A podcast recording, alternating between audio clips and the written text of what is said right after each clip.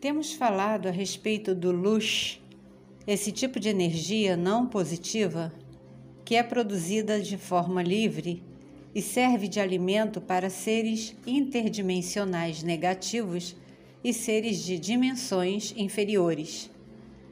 Abrimos uma nova janela em nosso conhecimento, pois agora temos consciência desta energia livre que acaba influenciando nossa forma de agir, pensar, como nos comportamos em sociedade, no meio familiar, etc.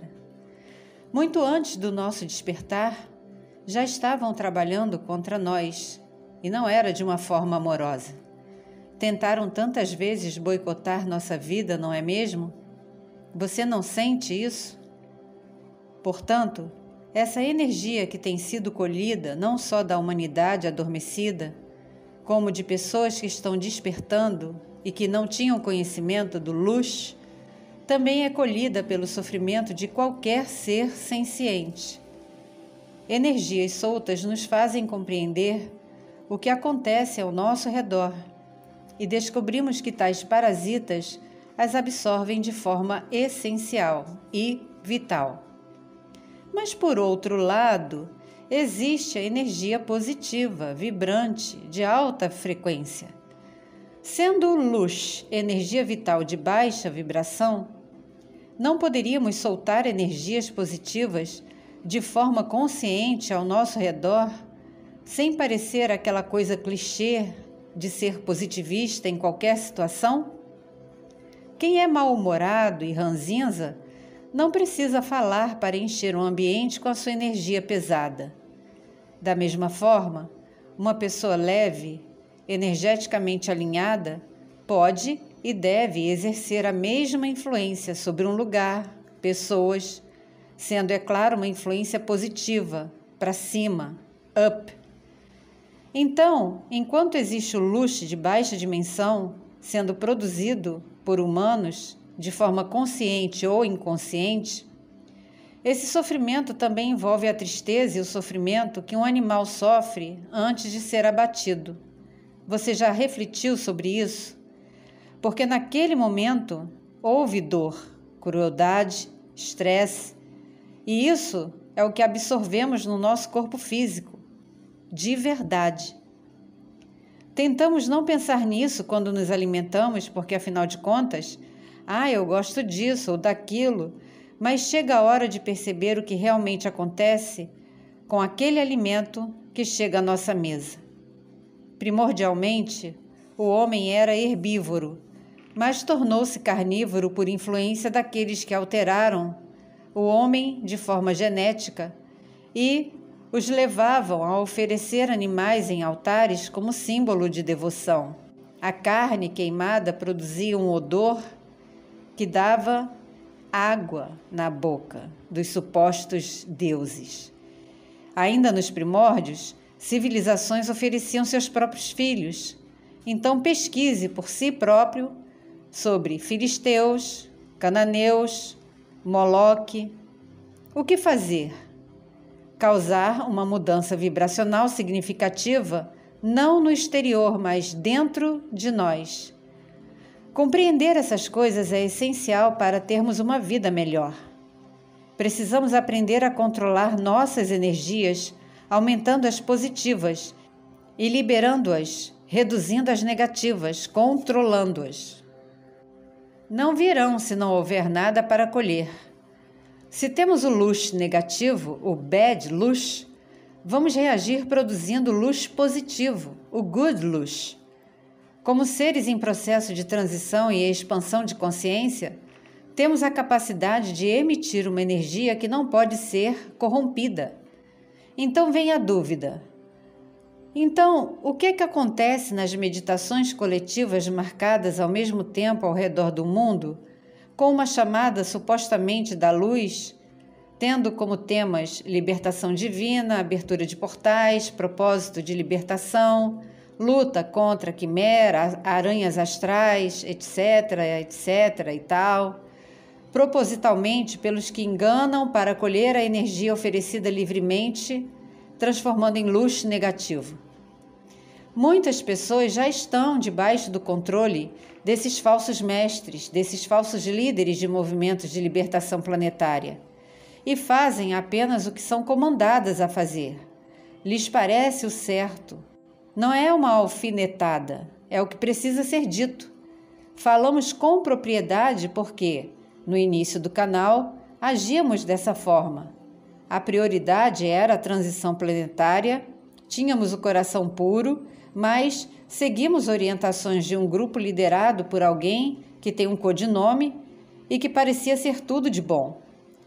Uma das meditações virais teve 2 milhões de views e no início dela, meses depois do início do canal, uma meditação que nós fizemos e foi divulgada nos sites oficiais deste grupo, essas informações não sabíamos, éramos leigos.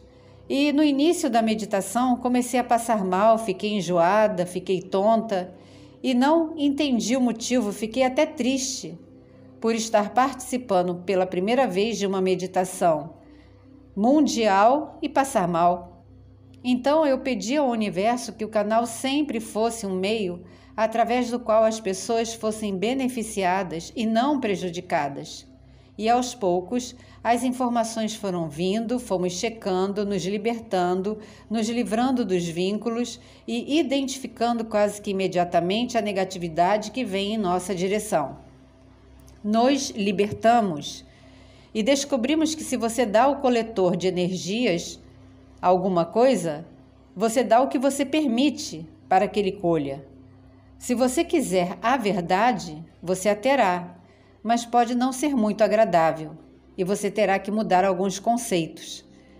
Tais essências em corpos biológicos são doentes, são superficiais, são pessoas rasas e querem dominar pela intimidação, pela imposição. Ninguém aqui está só.